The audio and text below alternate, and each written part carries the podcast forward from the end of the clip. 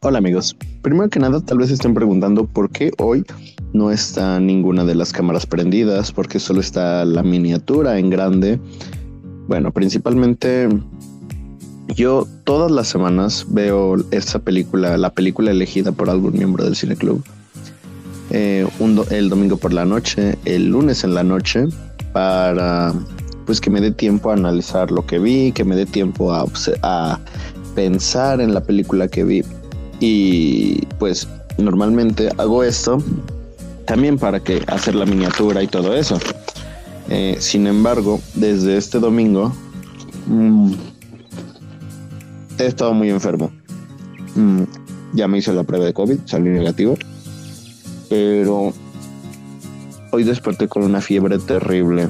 Hoy incluso desperté con 38.7 grados. Tuve que faltar a mi trabajo, de hecho, y vaya que yo nunca, nunca falto mi trabajo. Pero pues bueno, desperté muy enfermo. normalmente esto lo grabamos los martes a las 8 de la noche.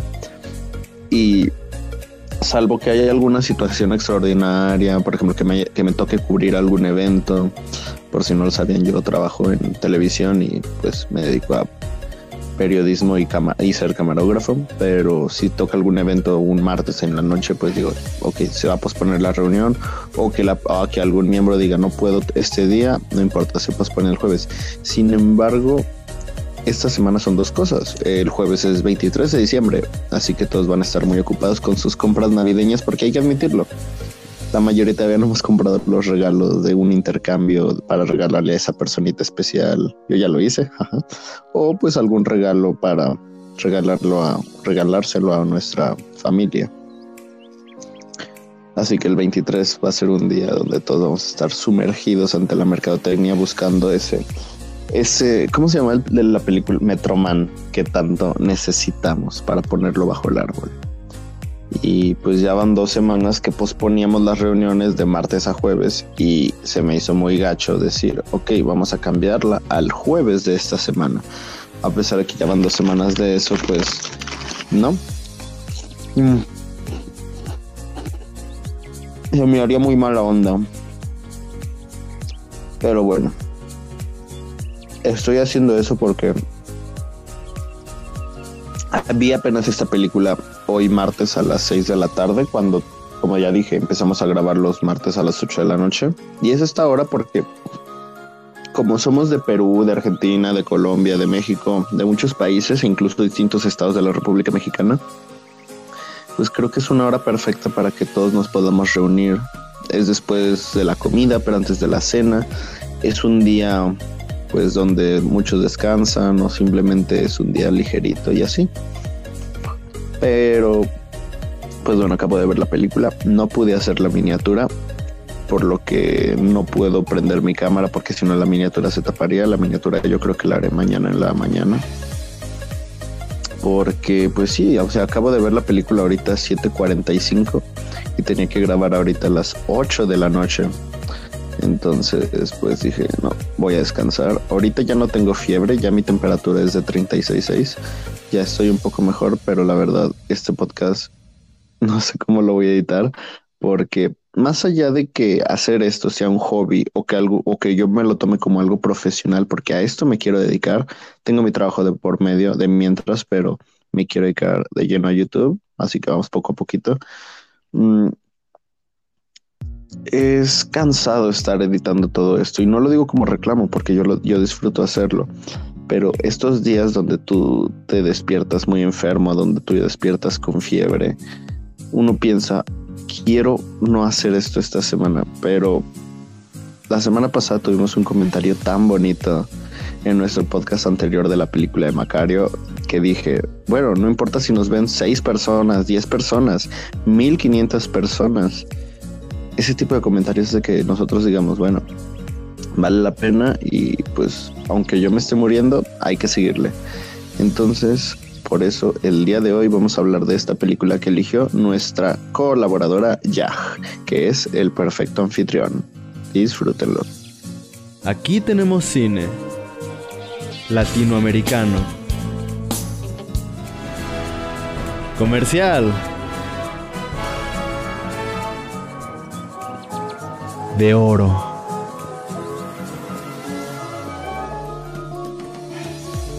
De autor documental de culto experimental Cine Club, un espacio para todo el cine. Y pues bueno, una vez que acaba de pasar nuestra intro, ¿qué podemos decir de esta película? Cuando ya que ni siquiera me dijo por qué eligió la película, bueno, ya no importa. Cuando me dijo por qué eligió esta película, ah, sí me dijo. Mm. Me, me dijo grandes rasgos. Dijo que era más que nada porque fue la última película que había visto en el momento y que le había gustado mucho. Mm. Y ahora que, bueno, han pasado apenas unos 20, 25 minutos desde que acabé de verla. ¿Qué puedo decir de esta película? Es algo muy extraño porque esta película... Mm,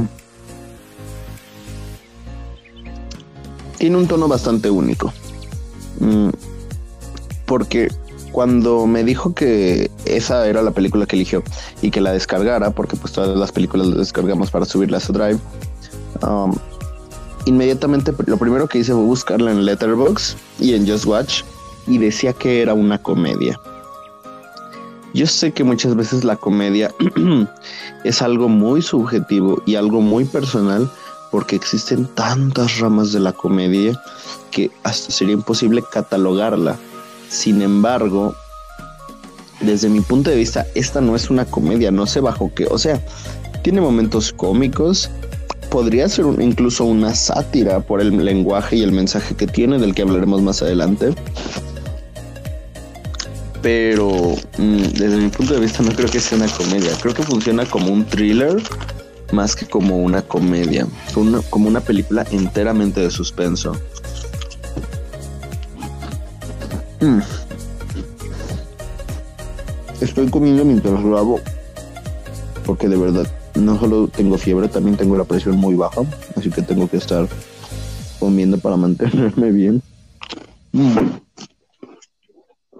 Pero bueno, ya que mencioné eso, Ah, nomás quería decir algo. En el momento, hasta ahora estoy solo yo o hay alguien más en la llamada.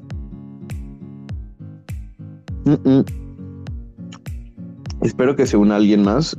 La verdad, pues por lo mismo, en las fechas decembrinas muchos no tienen tiempo de estar aquí por, pues están de vacaciones, comprando cosas, etcétera. Mm, no hay problema. Pero bueno, ¿de qué trata esta película? Es acerca de un bueno, no podemos llamarlo asesino, podemos llamémoslo un Sí, el término asesino está mal utilizado. Porque ni siquiera es un asesino. No sé por qué. Y creo que en Letterboxd decía que era un asesino, pero no, es un ladrón de bancos. Acaba de cometer un crimen. Y pues lo primero que hace es escapar, esconder pues su ropa, esconder todo y busca refugio en una casa en los suburbios.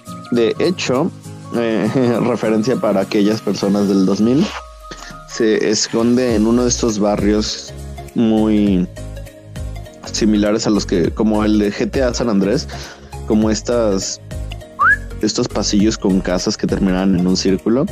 Tengo un amigo que vivía en uno de esos, se llama, tengo, sí, se llama Giovanni vivía, ya no, ya actualmente vive en otra, en una casa distinta, pero antes vivía en un, es que no sé cómo llamarlo, en una de esas, es que no es un coto, es como un camellón de casas, un cerrado, eh, llamémoslo cerrado, pero bueno.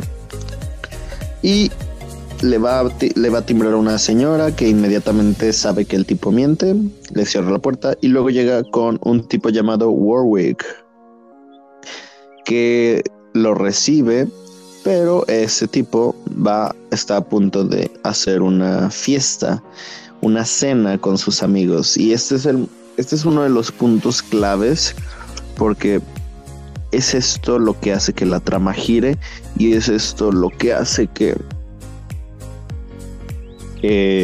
tenga un sentido el final. Porque a pesar de que es algo que te lo dicen siempre eh, durante toda la película, eh, este filme tiene algo muy interesante y es su forma de escritura. Porque a primera vista, si uno la viera así, parecería una película escrita por M. Night Shyamalan. Porque, pues ya saben, a Shyamalan le encantan los giros argumentales y esta película tiene giros y giros y giros y giros y giros y giros. O sea, te sorprende con una cosa y pum, te sorprende con otra y otra y otra y otra y otra y otra y otra. Y no está mal. Muchas veces la gente diría, es que ¿por qué eso está mal? Pero lo importante es que todo lo que te van mostrando tiene coherencia. Todos los giros argumentales que te van poniendo a lo largo de la historia van teniendo coherencia porque sí, son cosas que previamente ya se habían mencionado. Y no es algo de que solamente ocurra en los últimos 20 minutos de la película, no, creo que desde como la mitad es cuando empieza el primer giro argumental y esto se me hace muy interesante. Pero bueno, ¿de qué, qué podemos decir de esta película? Primero que nada, desde mi punto de vista, creo que es una más allá de ser una historia sumamente simple, es una crítica a la sociedad. Y sí, muy cliché esa frase, pero creo que lo vi muy presente en el... No, no quiero spoilear la película porque... no encuentro otro término, pero bueno, entre más vírgenes la vean, la van a disfrutar más. ¿Y a qué me refiero con vírgenes? Bueno, entre menos sepan de esta película, incluso sin ver el tráiler, incluso sin ver el, póster, la van a disfrutar mucho más. Porque se van a sorprender, la van a se van van a ir encontrando detallitos que, que van a hacer que ustedes intenten adivinar qué es lo que pasa o si simplemente son personas que disfrutan las películas de suspenso, pues el hecho de verla así completamente vírgenes hará que no sepan qué ocurre y se vayan emocionando con cada detalle que la película va mostrando para que la historia se vaya, pues sí, obtenga esta resolución. Y lo más importante, está, es muy firme. La película es muy firme con todo lo que te narra, con todo lo que te muestra, porque en ningún momento la película dice, ok, va a pasar esto y saca algo de la manga para que no ocurra. Sí, toda la película nos muestran a unos personajes que solamente ocurren, que solamente están ahí, mm, porque es un recurso narrativo muy utilizado en el Hollywood actual. Pero aquí se siente como algo muy orgánico, porque no son estos personajes no son elementos que desentonen o que se vayan robando la atención de la película, sino están ahí como algo que funciona para rellenar el encuadre y están ahí como algo que agrega valor a toda la situación de este personaje, del personaje de Warwick. ¿Y a qué me refiero con una crítica a la sociedad? Bueno, esto está muy presente en una de las escenas finales donde vemos a este a un personaje ah, trajeado, un personaje, ¿cómo decirlo?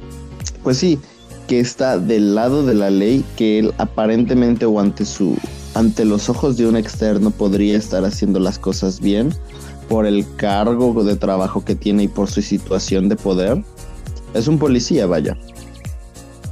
Caminando con una bolsa de dinero que acaba de robar. Propiamente no la robó, pero fue cómplice en el robo. Y cuando sale de uno de estos lotes de autos, y se me hace muy obvio porque se me hace muy obvio esta, esta toma, este plano, pero me gustó mucho. Por muy obvio que sea, creo que está muy bien hecho para mostrar algo que no se había mostrado antes. va caminando por la calle y pasa a un lado de un vagabundo. Y entonces vemos esta dualidad. Y sí, es algo muy interesante porque ya se había mostrado antes, para esta persona los demás no son nada. Incluso vemos como este hombre, ah, ah, mm, pues más temprano en la película, está atendiendo a una persona que tiene un pie herido y la persona mancha, eh, o sea, se saca su, su zapato, caen unas cuantas gotas de sangre al piso y el policía le dice, ah, no te preocupes, yo me encargo. Y se acerca, dice, no, no te preocupes, yo me encargo, yo puedo atender estas cosas. Y, se acerca a la persona que estaba herida y lo primero que hace es, no, no lo limpia, no cura su herida, no hace nada, solo limpia el piso. Porque sí, estas personas hay que... Es cierto, muchas veces las personas con un montón de dinero y ostentosas viven en su propio mundo, donde lo más importante es la frivolidad, donde lo más importante, y es una generalización, no una particularización, donde lo más importante es la apariencia, donde lo más importante es esta imagen que se le da a las personas, porque el tener dinero es sinónimo de estatus, es sinónimo de perfección. Si tú no tienes dinero, o sea, inmediatamente si tú no tienes el la cantidad de dinero para ser una persona ostentosa, para ser una persona que pueda gastarse, pues sí, sus recursos en lujos, pues no tienes nada, eres un jodido. Ajá. Incluso si tienes dinero, pero pues apenas lo necesario para sobrevivir, pues para estas personas simplemente eres eh, un don nadie solamente para ellos alguien que no tiene nada de dinero y alguien que apenas tiene dinero para sobrevivir son el mismo tipo de persona. Alguien que pues eh, no tiene dinero, no está a su altura, punto. Y es esta, es esta crítica a, a esta sociedad, pero también viéndola desde un punto de vista social por la forma en la que se van narrando las cosas. Ahora bien, creo que todo el mundo sabe y aquellas personas que han seguido este podcast, que ya cumplimos un año, la semana pasada cumplimos un año y me pone muy feliz. Bueno, para todas las personas que han visto este, han escuchado o visto este podcast, creo que ya saben que yo, al querer ser director de cine, veo siempre las películas desde un punto de vista técnico más que centrarme en el discurso, yo me, yo me centro más en el apartado técnico, en cómo se coordinan los distintos departamentos para hacer funcionar la, la visión del director, en cómo las películas se van creando, se van crafteando. Eso es lo que a mí más me llama. Sí, hay distintas formas de ver una película, pero pues esto es lo que a mí me gusta. A mí me gusta ver más el cómo el director va diciendo, quiero que esta toma sea así, quiero que los actores se preparen de esta manera, quiero agregar esta secuencia de baile porque bla, bla, bla, bla, bla. Y me gusta como...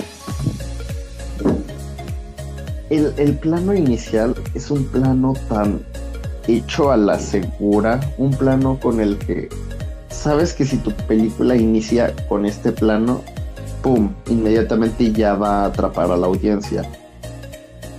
Porque creo que eso es lo importante de esta película. Está hecha muy a la segura. Pero, no por decir que está hecha a la segura, significa que la película no, no se arriesga. Porque sí, está hecha a la segura.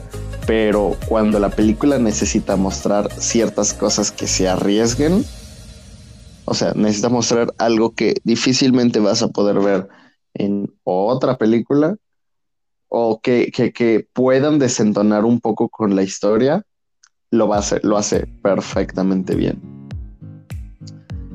Creo que, y, de nuevo, discul bueno, no, discúlpenme si no recuerdo el nombre de, de los actores, del director, como dije, hoy no pude preparar mis notas, hoy no pude escribir ciertas anotaciones porque acabo de ver la película, pero me parece que el, policía, este, el personaje de Warwick, está interpretado por, no recuerdo el nombre, creo que es David Hyde.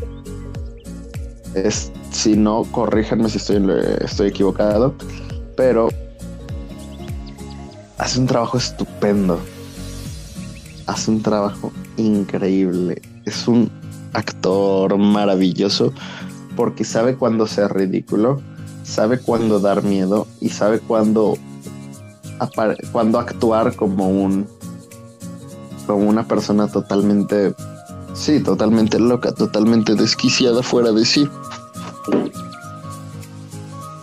Y a eso me refiero con estas escenas arriesgadas porque muchas veces cuando vemos una película con una persona que imagina otras personas, con una persona que tiene otras personalidades, que escucha voces, esquizo, una persona esquizofrénica, etcétera, etcétera, etcétera, vemos siempre los mismos planos. Una voz en off que aparece, una persona que no existe, que aparece por ahí, cambiando de planos, teletransportándose, etcétera, etcétera, etcétera. Pero aquí no. Y ya les estoy revelando una de las partes importantes de la película, pero esto ocurre a los primeros 30 minutos, así que... Y esto no es algo tan... tan... espásmico. Espásmico no es la palabra, pero no se me ocurre otra no es algo tan revelador. Pero bueno. Ah, ¿Qué pasa con estos personajes? Muchas veces. Ah, sí, con estos personajes que aparecen a lo largo de la película. Mm, aparecen de una forma tan realista y tan materializada que se sienten como si el mundo donde están ellos, que pues como dije anteriormente, son personas que no existen, que se las imagina este este hombre, Warwick, te hace dudar de si el mundo real es ese o no. obviamente no te hace dudar, pero sí te hace sentir que estas personas en verdad existen. O en verdad existieron. Cuando vean la película me entenderán. Y se me hace muy arriesgada porque, como dije, hay cosas que están hechas muy a la segura porque saben que así funcionarán, pero algo tan importante como mostrar estos personajes lo hicieron bastante bien. Lo hicieron bastante bien. Es algo muy arriesgado, pero algo muy interesante de, de haber hecho. Tiene una secuencia de baile que muchos creerían que puede desentonar con la película. Pero eh, a mí me gustó mucho es como este espacio de liberar la atención, pero que al mismo tiempo te ayuda y funciona para que puedas conocer a este personaje, para que puedas sumergirte en su mente. Y está bien. O sea, en general creo que la película es entretenida, interesante y muy, muy divertida. Creo que en ningún momento me aburrí tengo que reconocer que sí la tuve que pausar dos veces, pero fue como dije antes, porque no aguantaba el dolor de cabeza, porque tenía ganas de vomitar y todo eso, pues tengo tengo fiebre, ahorita estoy muy enfermo, pero en ningún momento la película me aburrió.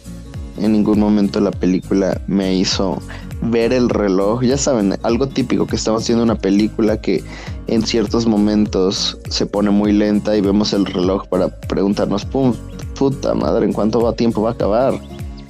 No, en ningún momento esta película me hizo preguntarme eso. Fue muy entretenida en todo momento. El suspenso que maneja está increíble. Me gustó algo que sí no entendí es por qué la máscara del monstruo de la laguna, o sea, tantas máscaras de monstruos, pero le ponen esa específicamente. Me gusta mucho el monstruo de la Laguna Negra, pero eh, ese detallito fue como de, ¿what? Como, ¿por qué la elección de ese monstruo? O sea, yo hubiera puesto. Bueno, no sé.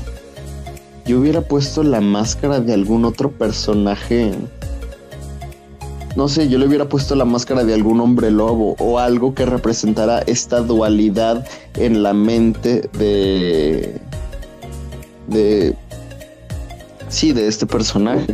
¿Por qué el monstruo de la Laguna Negra? ¿Qué tiene que ver este personaje con la dualidad o con el problema mental del que sufría él? El protagonista. No sé, estos detallitos son los que yo dije que, achis, ¿cuál fue la decisión creativa detrás de esto?